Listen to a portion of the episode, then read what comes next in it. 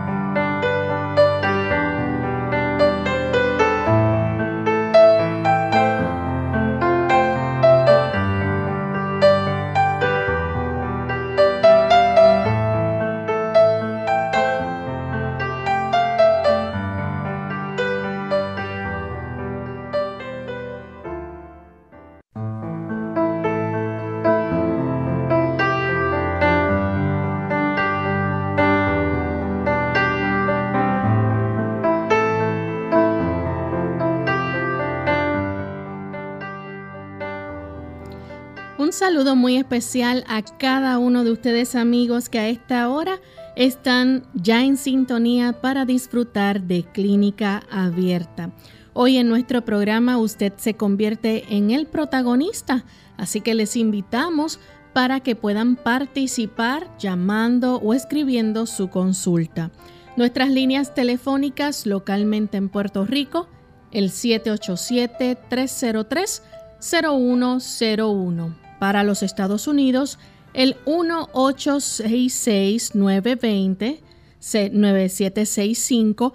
Para también llamadas internacionales, el 787 como código de entrada, 282-5990 y 7637100. Les recordamos que también pueden participar escribiendo la consulta a través de nuestra página web. Deben visitar radiosol.org. Ahí en vivo a través del chat durante esta hora del programa estaremos contestando sus consultas. Aquellos también que se conectan a través del Facebook. Recuerden en el área de mensajes pueden dejar también su consulta y la estaremos contestando. Así que desde este momento pueden comenzar a comunicarse.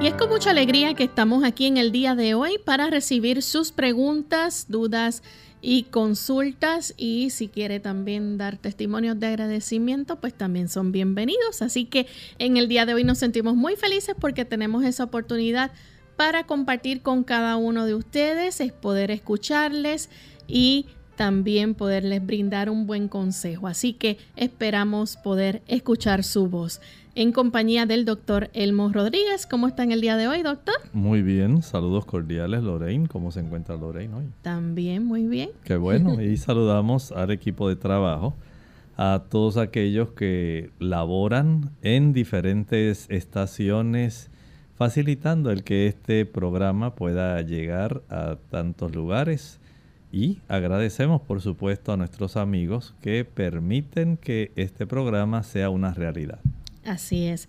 Y vamos entonces a enviar un saludo especial a todos aquellos que ya se encuentran sintonizando, en especial a los amigos que nos escuchan desde Ecuador a través de Radio Nuevo Tiempo, Quito 92.1, en Guayaquil a través del 97.3 y en Tulcán a través del 98.1. Así que un gran abrazo desde la distancia y esperamos que puedan seguir en sintonía de clínica abierta. Vamos entonces a compartir con ustedes este pensamiento saludable.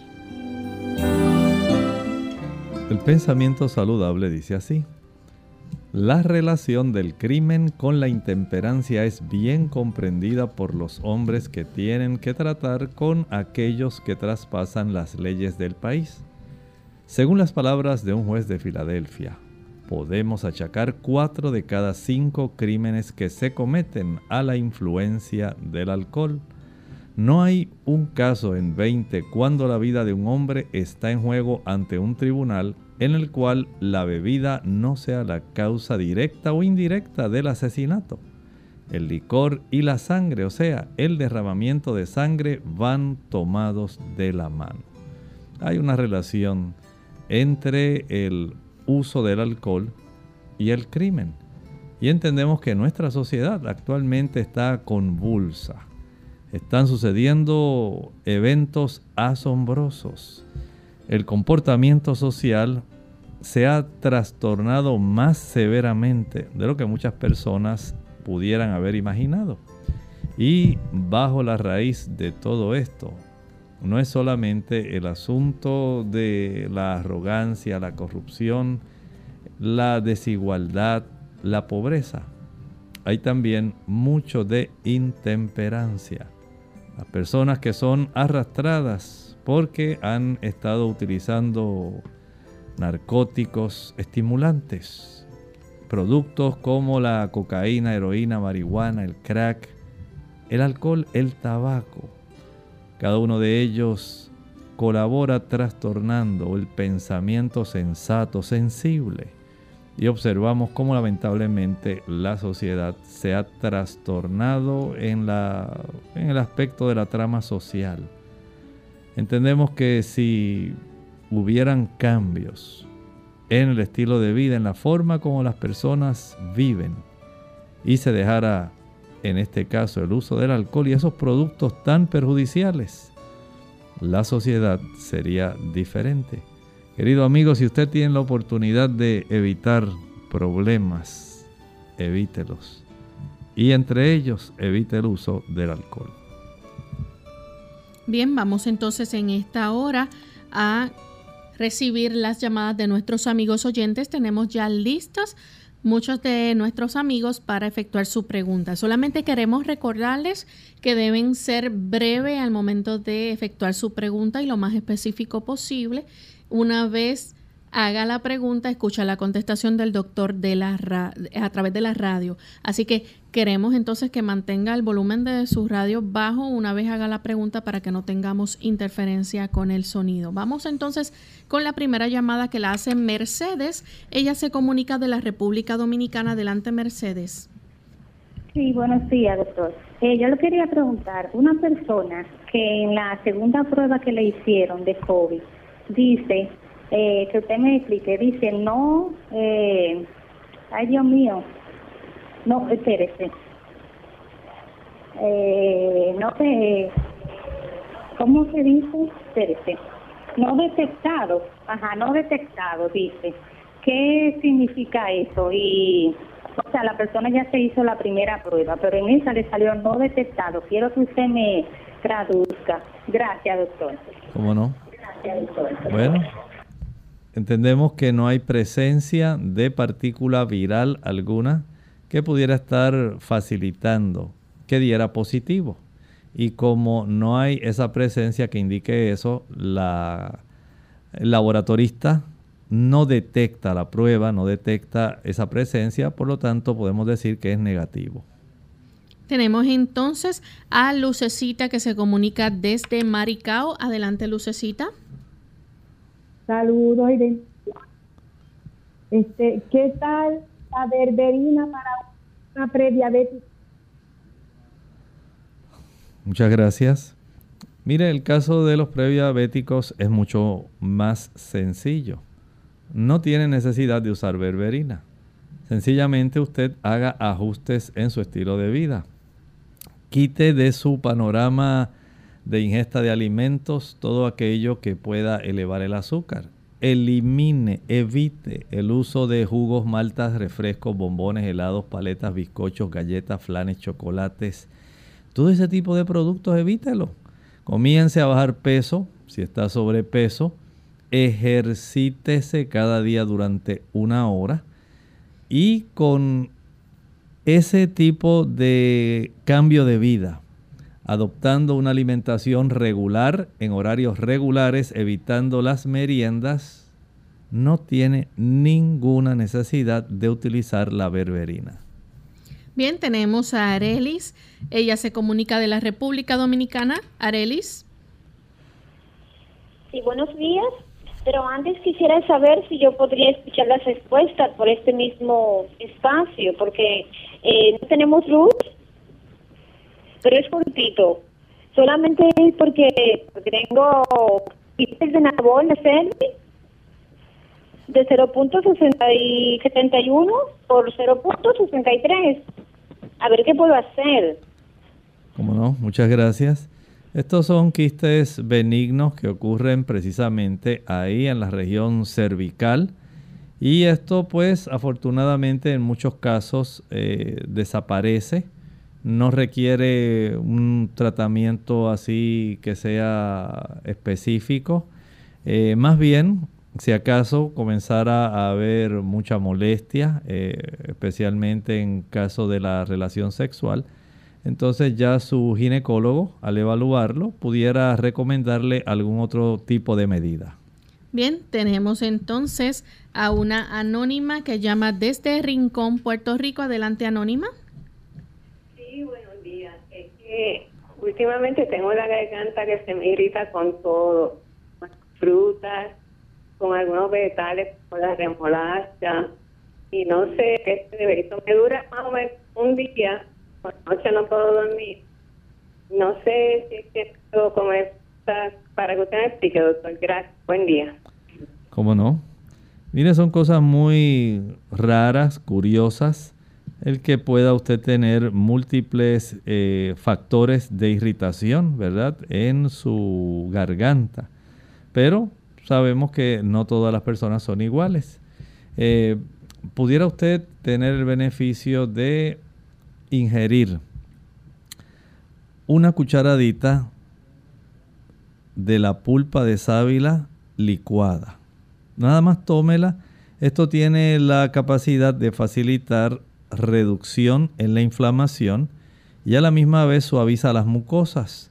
Eh, sin embargo, si a pesar de esto usted nota que al seguir ingiriendo esos productos ya usted se le facilita el seguir desarrollando esa inflamación, pues definitivamente pues va a tener que evitar el uso de los productos que ya usted está identificando como causantes de la inflamación. Pero pruebe, el tomar una cucharadita de la pulpa de sábila es muy adecuado. Bien, vamos en este momento a hacer nuestra primera pausa y cuando regresemos vamos a seguir contestando más de sus consultas, así que no se vayan.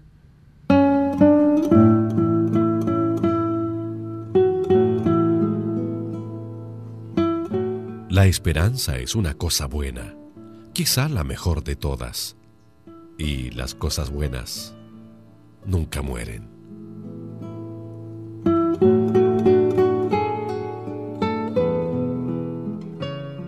Y Señor, te pido por la salud y el bienestar de mi hijo Carlos, de su esposa Iris y mis nietecitos Sandrita y Jorgito. También cuídame, Señor, a mi hija Laura, su esposo Joaquín y a la bebé. Échales tu bendición y protégelos de todo mal. Gracias, Señor. Una campaña de servicio público de MCS Classic Care, la Asociación de Radiodifusores de Puerto Rico y esta emisora.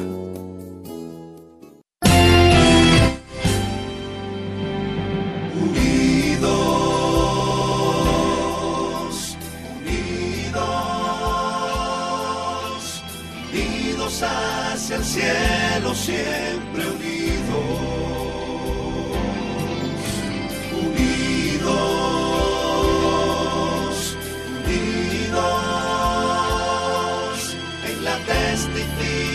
de la verdad,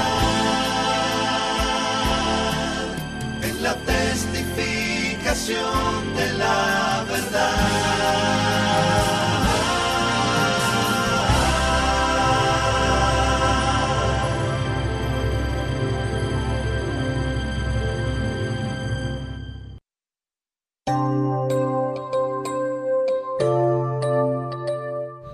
Ya estamos de vuelta en Clínica Abierta, amigos, y continuamos contestando sus consultas. Tenemos a Elsie, ella nos llama de Moca, Puerto Rico. Adelante, Elsie. Buenos días, Dios les bendiga.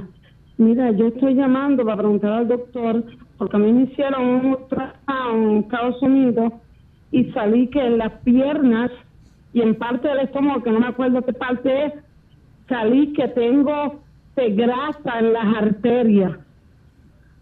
Para ver qué, qué solución, si hay alguna, el doctor me quiera eh, dar y, qué puedo hacer, qué comer, porque ahora mismo estoy tomando medicamentos para, para aguar la sangre y, que a cada tacito que me doy eh, es, una mancha de, de, sangre que tengo en los brazos, en las piernas. A ver qué el doctor me recomienda, si me hace el favor. Bueno, muchas gracias por su preocupación, es real. Mire, si usted desea evitar el desarrollo de la placa de ateroma, eh, que en su caso tiene que haber tenido algunas manifestaciones de calcificación para que se puedan ver generalmente en las imágenes radiográficas, es necesario que usted haga cambios, cambios profundos, cambios decididos, pero son cambios que requieren tiempo. Esto le puede demorar unos dos años, año y medio a dos años si usted de manera perseverante hace cambios como por ejemplo evitar el uso de los alimentos de origen animal, la leche, la mantequilla, el queso, los huevos y la carne. Son ricos en ácidos grasos saturados y son ricos en colesterol. Ambos tipos de grasas, lípidos, van a facilitar el que usted desarrolle ese tipo de cambio que se está desarrollando en la estructura de las paredes internas, entre la pared interna y la capa media de las arterias, se va depositando este tipo de, digamos, lipoproteínas de baja densidad, LDL, junto con macrófagos, con moléculas eh, iones de calcio, junto con fibroblastos, y esto va tapizando la parte interna, endureciendo la arteria, quitándole la elasticidad y eso es lo que se observa en esas imágenes. Cuando usted deja de usar los productos animales, esto se reduce significativamente. O sea que a usted le conviene una alimentación vegana, vegetariana, donde esos productos de origen animal no estén presentes porque esto va a seguir facilitando eso. El controlar la cifra de su colesterol total, mantenerlo por lo menos en 180 o menos. Control de sus triglicéridos menor de 150. Control de su colesterol tipo LDL, el que le llaman comúnmente el malo, que se mantenga en menos de 90 estos son eh, factores que van a incidir junto con el facilitar el que su presión se encuentre dentro de una cifra que sea normal, digamos 110 a 120 la sistólica y de 70 a 80 la diastólica. El ejercitarse cada día, el hacer ejercicio al sol cada día, va a colaborar en este aspecto junto con la alimentación el tener un buen control de sus emociones de tal manera que la ansiedad, el estrés se pueda controlar.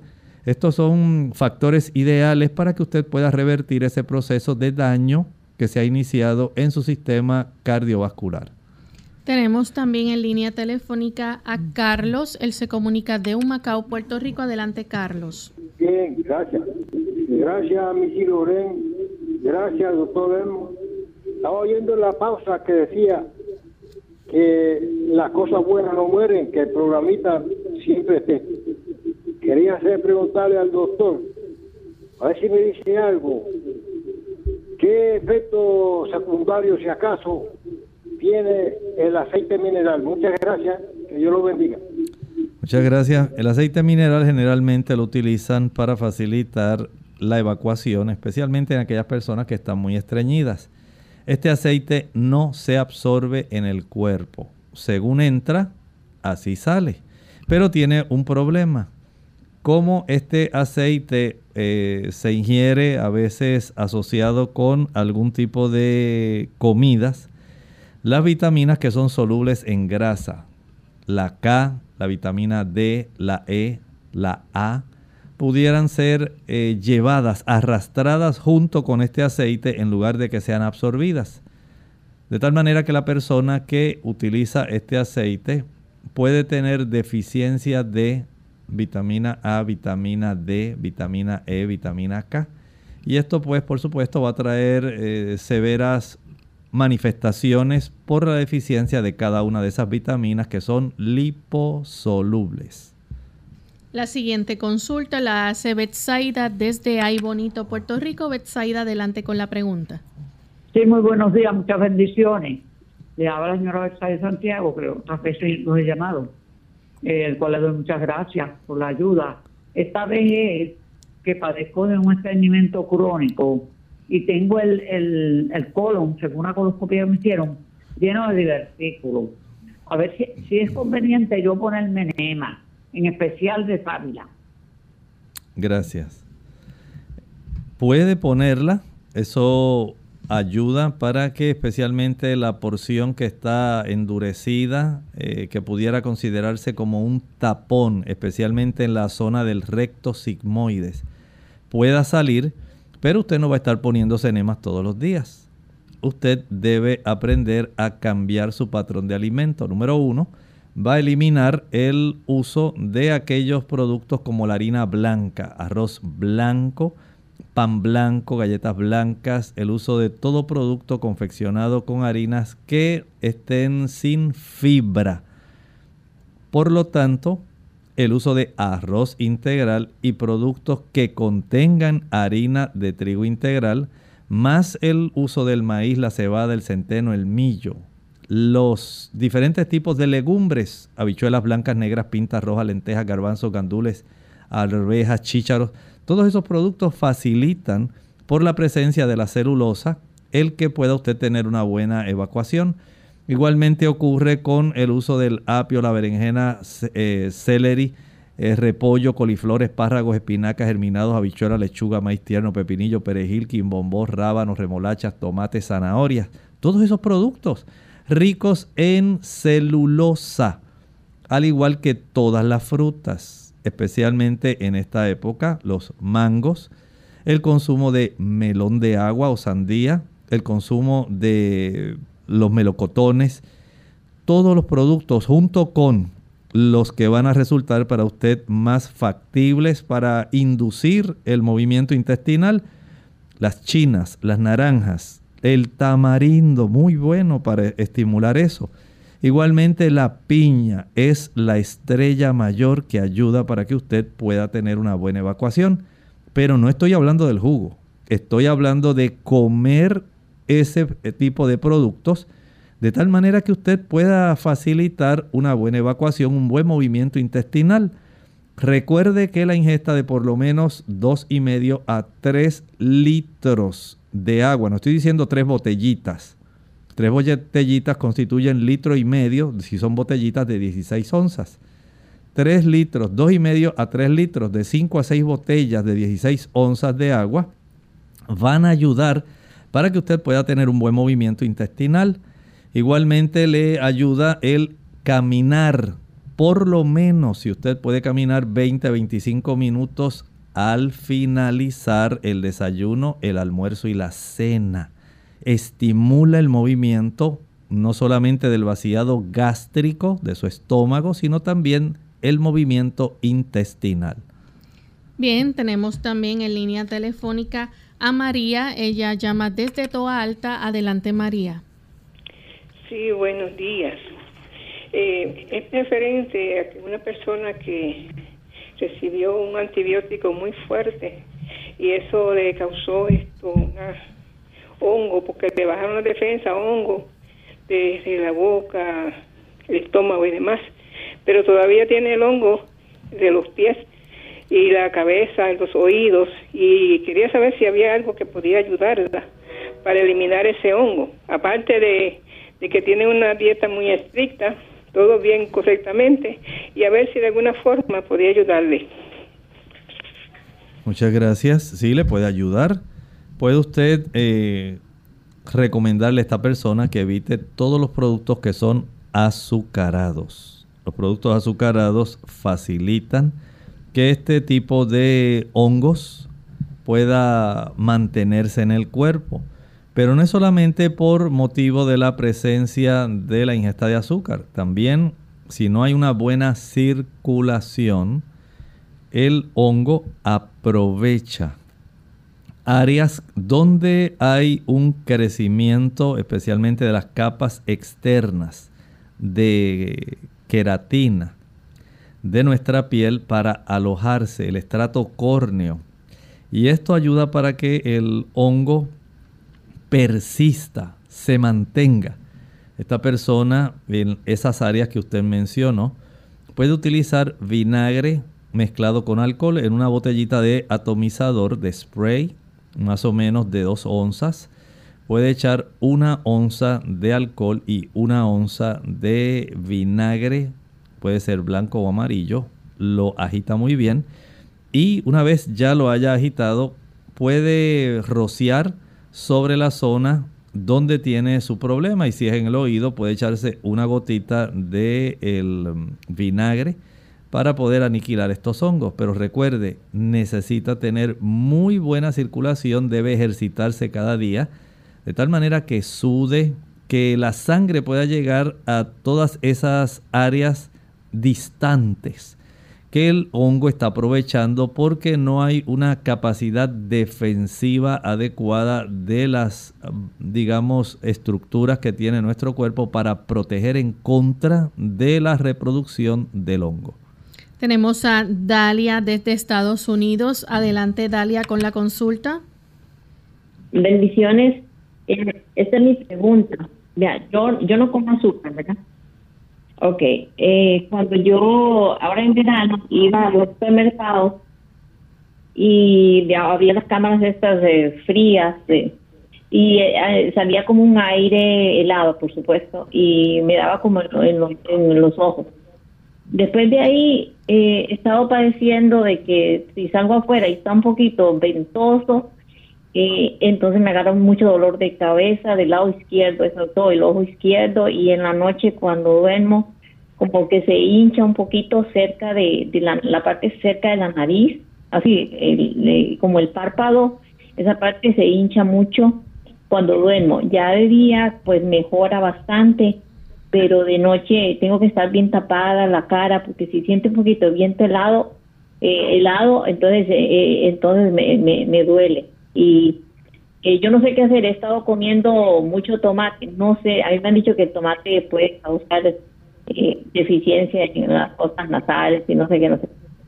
Eh, quería saber qué puedo hacer, este, tomo Tylenol, eh, de sinusitis para dolor de cabeza, pero me alivia un rato el dolor de cabeza y todo, pero después estoy como muy sensible a, a, cualquier aire helado.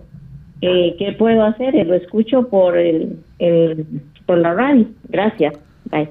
Muchas gracias. El que usted pueda hacer algunos ajustes que pienso le van a ser útiles. Trate en su hogar de aplicar en esa área facial, eh, buscando poder ayudarse más, la aplicación de alguna compresa húmeda caliente. Empape una toalla pequeña, eh, no tan pequeña, tal vez como mediana, digamos como las que usan las damas eh, en la cocina. Empápela en agua, en agua calientita y exprima lo mejor que pueda y póngala sobre toda esa área facial. Haga esto, tan pronto usted note que comienza a enfriarse, vuelva y sumerja, exprima, aplique. Tan pronto usted sienta después de 5 o 6 minutos que se está enfriando, vuelva otra vez para que no se enfríe tan rápido, cúbrala con una toalla gruesa, como la toalla de baño, dóblela y una vez usted se haya aplicado la toalla tibio caliente húmeda sobre la zona facial que le afecta, cúbrala con una toalla gruesa de baño. Esto ayuda a conservar el calor más tiempo. Una vez se vaya eh, enfriando, vuelva y practique el procedimiento de tal manera que usted pueda practicar esta aplicación de calor húmedo caliente por lo menos durante una hora. Además puede tomar complejo B. El complejo B tiene vitamina B1, B2, B3, B5, B6, folatos y B12. Ese tipo de conglomerado de vitaminas puede ayudar mucho para ayudarle eh, en su situación eh, que entiendo de esta hipersensibilidad porque nutre los nervios y puede fortalecer. Sin embargo, escuche bien, si usted está tomando chocolate, si está comiendo eh, perdón, tomando café o está comiendo dulces, evítelos. Queremos darle toda la ventaja a la salud de los nervios, especialmente de esa distribución facial, que en esa área, podemos decir, eh, hay más influencia del séptimo par craneal, pero especialmente del quinto, del trigémino. Por lo tanto, vamos a evitar hipersensibilidades. Considere lo que le he planteado. Bien, tenemos entonces que hacer nuestra segunda pausa y al regreso continuaremos entonces con más consultas. Ataques de pánico. Hola, les habla Gaby Zabalúa Godard con la edición de hoy de Segunda Juventud en la Radio, auspiciada por AARP. Cuando una amiga cercana se sintió mal en las afueras de un supermercado, lo primero que pasó por mi cabeza fue que era una víctima de ataque al corazón. Sin embargo, minutos después, en la sala de emergencia, mi sorpresa fue grande al enterarme de que mi compañera había sido presa de un ataque de pánico. Los síntomas de un trastorno de pánico suelen asemejarse a los de un ataque al corazón o al de otras situaciones médicas peligrosas. Las personas que padecen ataques de pánico sufren episodios inesperados y repetidos de temor incontrolable y abrumador, sin un motivo aparente, acompañados por síntomas físicos como palpitación, dolor en el pecho, mareos y falta de aire. Cuando la gente sufre reiterados ataques de pánico y experimenta grandes dosis de ansiedad, es aconsejable buscar ayuda médica y psicoterapéutica de inmediato. El tratamiento para los trastornos de pánico puede consistir en diversos tipos de medicación para normalizar los niveles de los procesos químicos cerebrales, al igual que sesiones de psicoterapia. El tipo de psicoterapia que se utiliza es la cognitiva conductal, que enseña a las personas a enfrentarse a los ataques de pánico de una manera diferente. El patrocinio de AARP hace posible nuestro programa. Para más información, visite www.aarpsegundajuventud.org.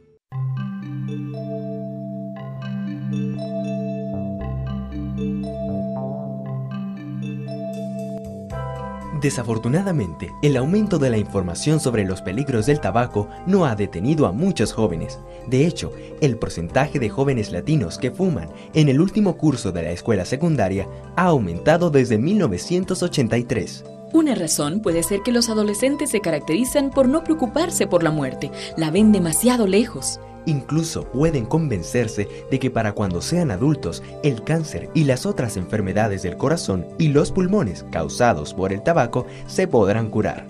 Si descubre a su hijo o hija fumando, los expertos aconsejan decirle que lo deje inmediatamente y que fumar es intolerable. Necesita ser firme para apoyarles. Deje que su hijo se dé cuenta de que romper la adicción al tabaco es difícil para cualquiera, sin importar la edad.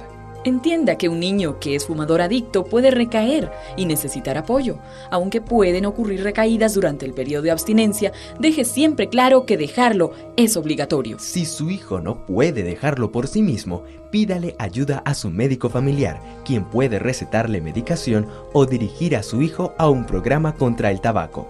Esta información fue tomada de Creciendo sin Drogas, una guía de prevención para padres del Departamento de Educación de los Estados Unidos.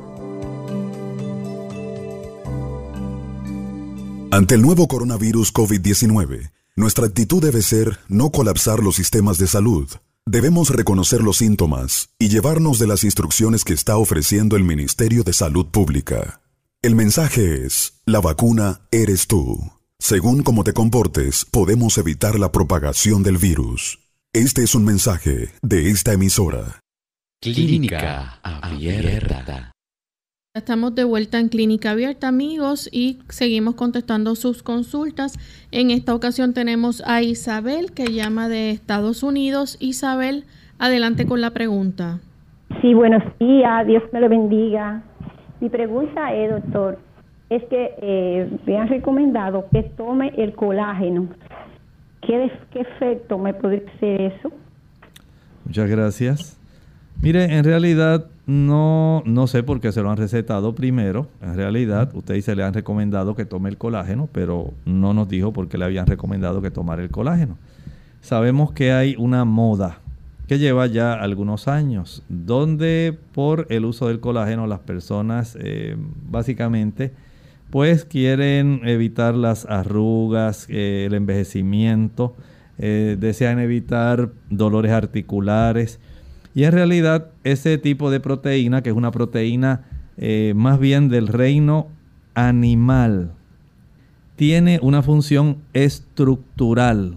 Esto es para facilitar que haya básicamente una adhesión, un pegamento. Es como si fuera una pega, un pegamento para usted mantener eh, diversas estructuras y tejidos unidos sin que se despeguen músculo a un tendón. Eh, músculo puede también estar fácilmente adherido en su origen a áreas óseas. El hueso que esté compacto, los músculos que estén también bien compactos entre sus miofibrillas, eh, las ah, estructuras como las arterias, que todas sus capas queden en su sitio, que cada órgano conserve su forma, es para que noten cuánta importancia tiene, no solamente en las articulaciones y en la piel, sino en todas las estructuras de los órganos que componen nuestro cuerpo.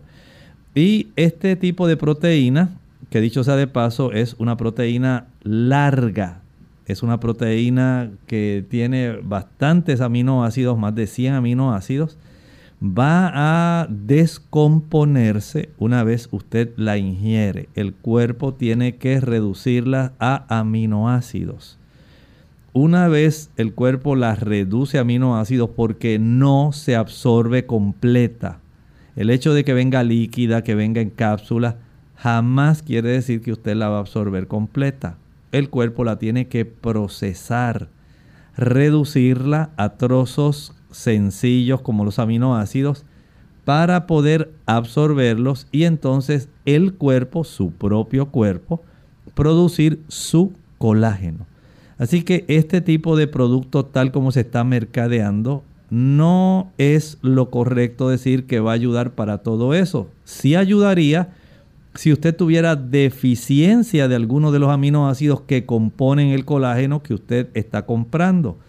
Pero de el tipo de ángulo que se le brinda es la connotación de que si usted le falta colágeno, pues aquí tiene colágeno. Y que aparentemente el colágeno que usted compra va a sustituir su colágeno. En realidad es un juego de palabras y de mercadotecnia. Pero desde el punto de vista bioquímico no es la realidad. Es muy diferente. El cuerpo sabiamente, si usted tiene deficiencia del aminoácido histidina, eso es lo que va a absorber de todo lo que está ahí. Si hay deficiencia de L-lisina, eso es lo que va a absorber. Y el cuerpo sabiamente va a aprovechar esos aminoácidos que usted no tendría que gastar su dinero en comprar colágeno. Puede obtener esos aminoácidos básicamente de dos fuentes. Número uno, todos los tipos de legumbres, las leguminosas hay una leguminosa que tiene todos los aminoácidos, la soya, soja o soya. Ahí están todos.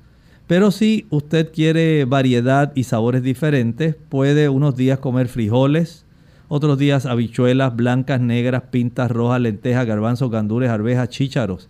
Y si lo combina con cereales, para que tenga por la complementación de los aminoácidos que están presentes en cada uno de estos grupos, tener ahora sí el espectro completo de los aminoácidos esenciales, porque de estos el cuerpo puede producir, puede fabricar, puede, eh, digamos, facilitar el anabolismo de aminoácidos que no son esenciales.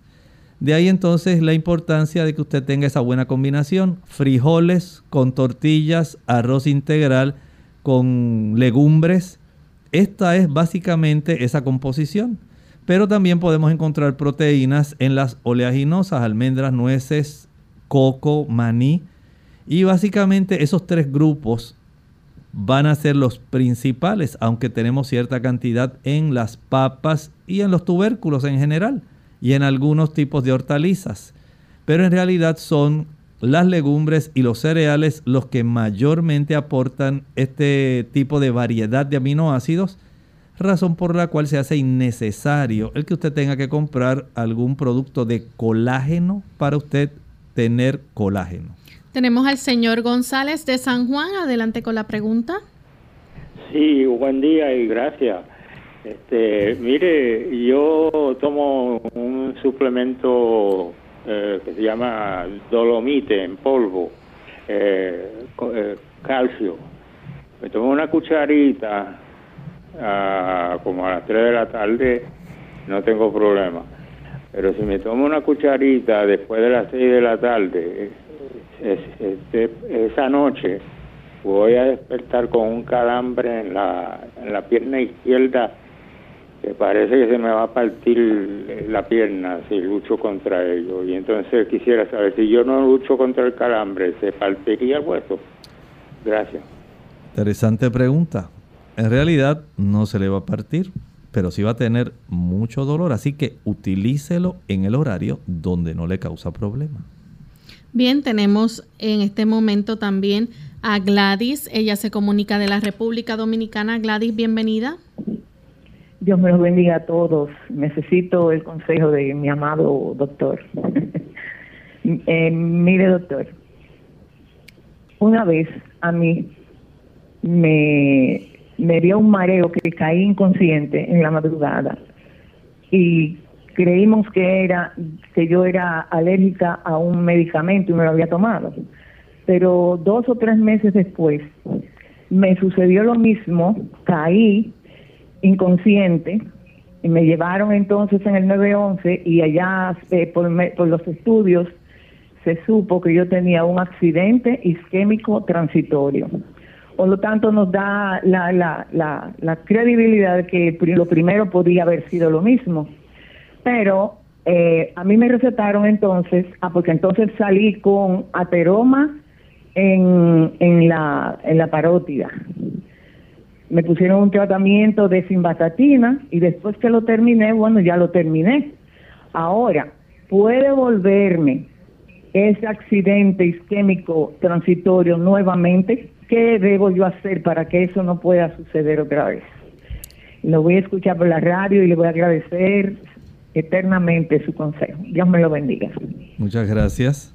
Bueno, mi consejo sería que usted se haga nuevamente un Doppler carotidio, es un ultrasonido para saber cómo está la carótida. Porque si a pesar del tratamiento con simvastatina ha persistido. Recuerde que la simvastatina lo que hace es, en cierta forma, reducir la cifra del colesterol circulante, el tipo LDL.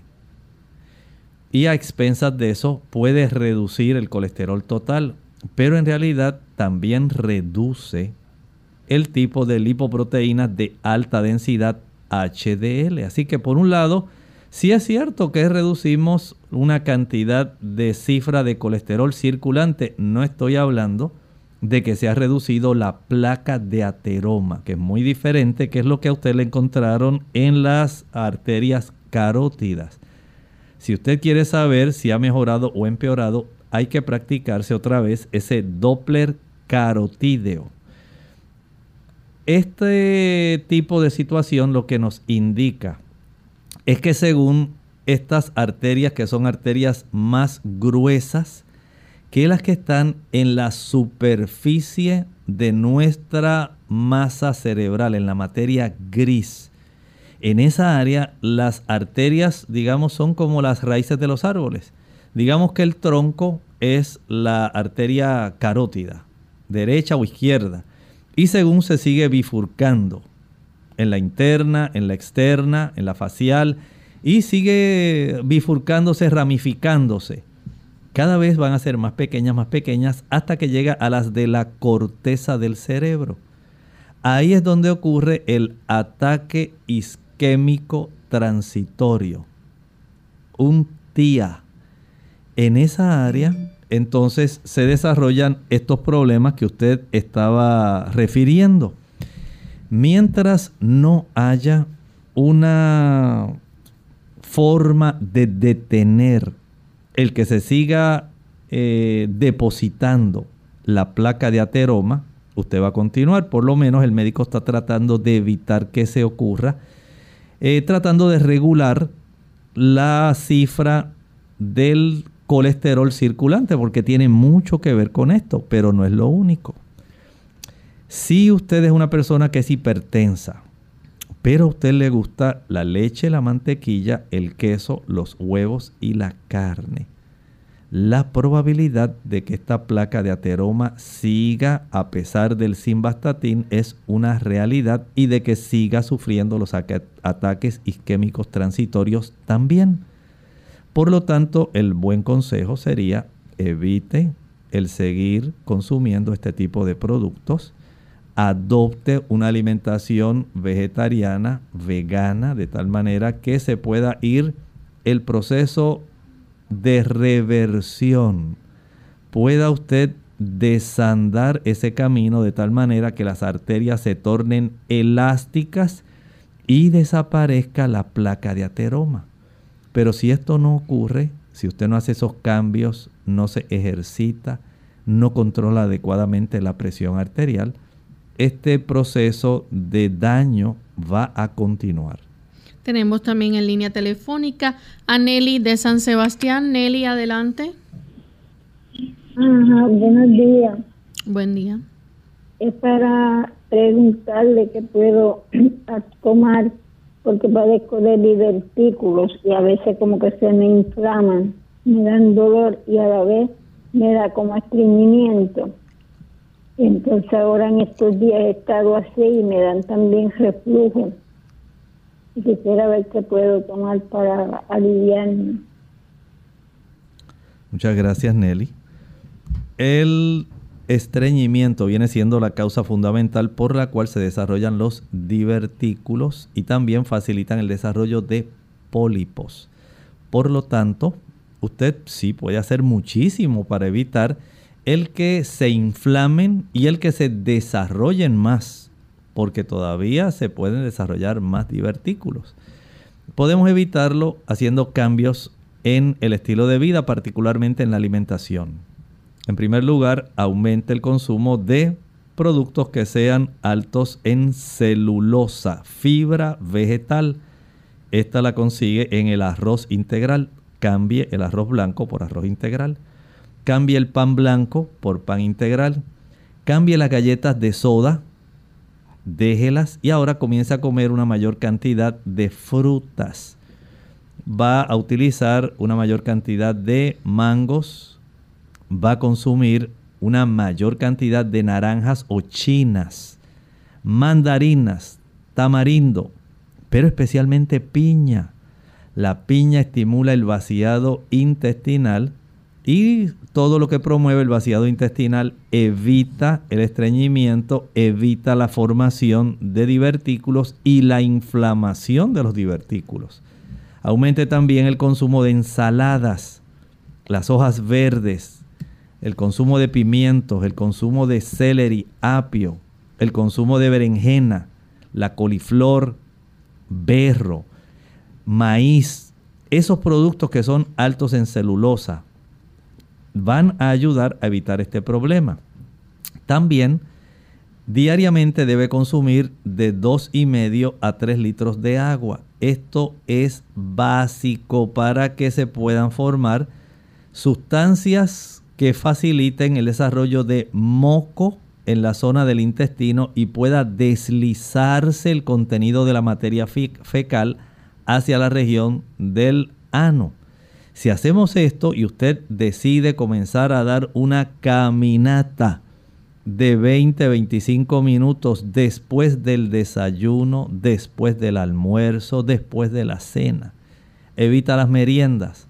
Va a notar cómo usted mejora y va a pasar mucho, mucho, mucho, mucho tiempo antes de que usted desarrolle inflamación de los divertículos. Tenemos a Luis que se comunica desde Bayamón, Puerto Rico. Adelante, Luis.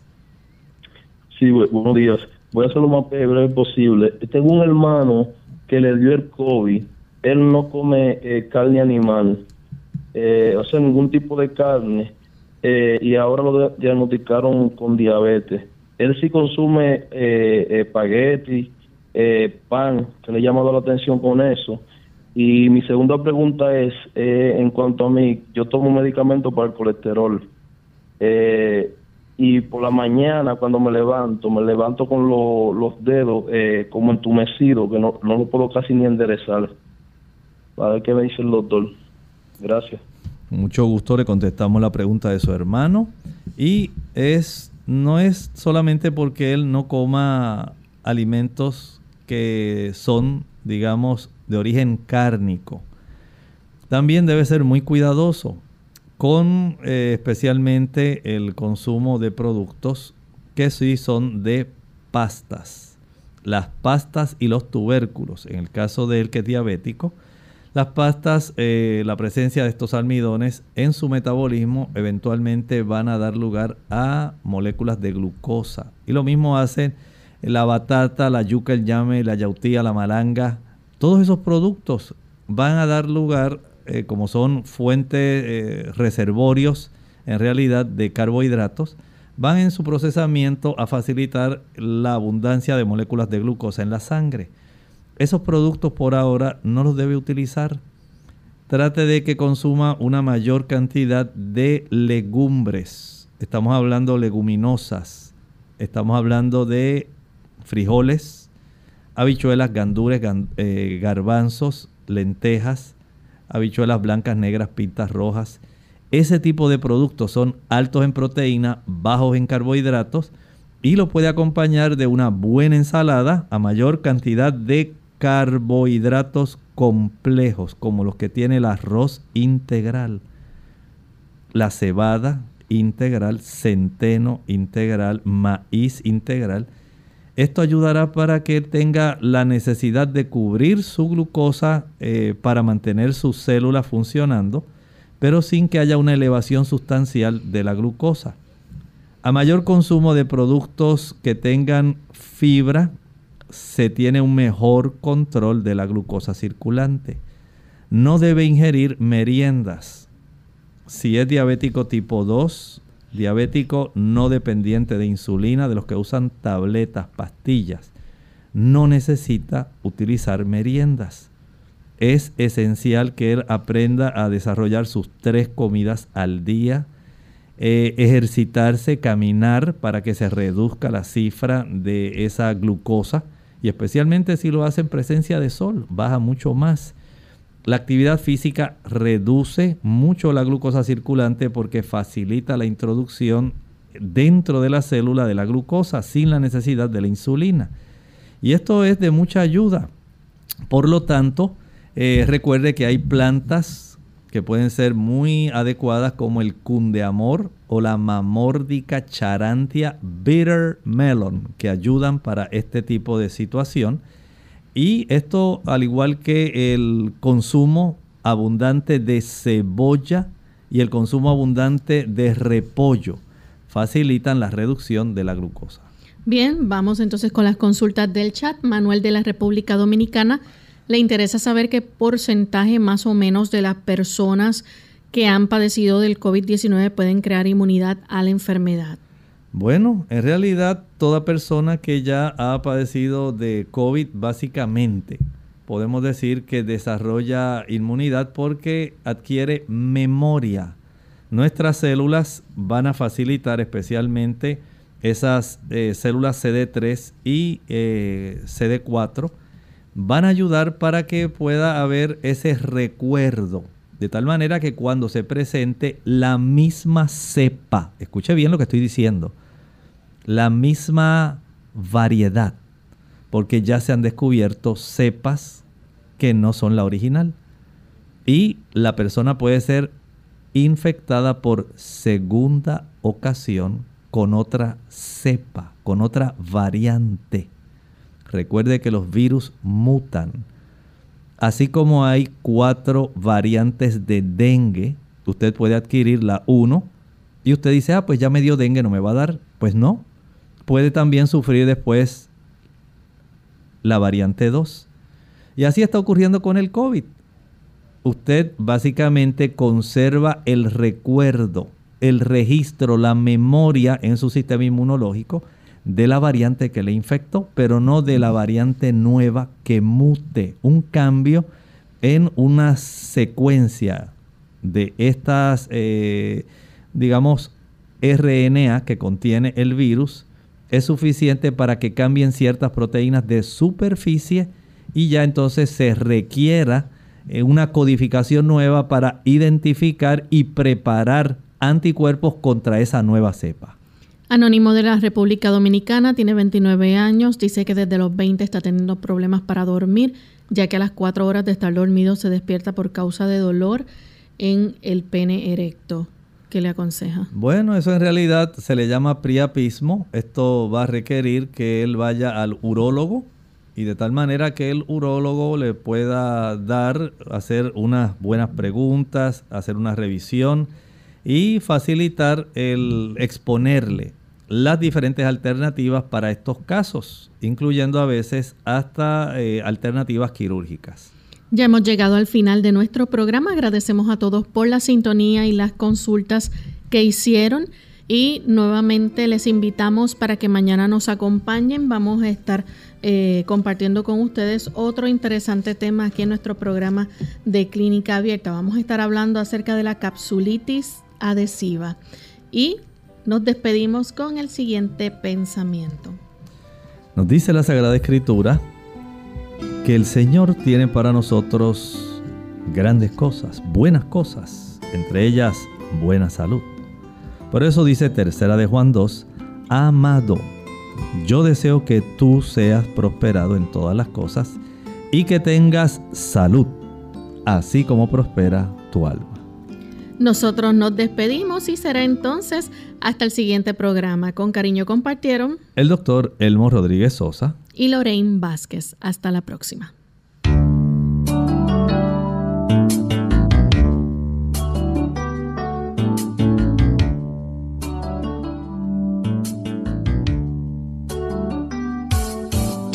Clínica abierta. No es nuestra intención sustituir el diagnóstico médico antes de poner en práctica cualquier consejo brindado en este programa, usted debe consultar con su médico. Hasta la próxima.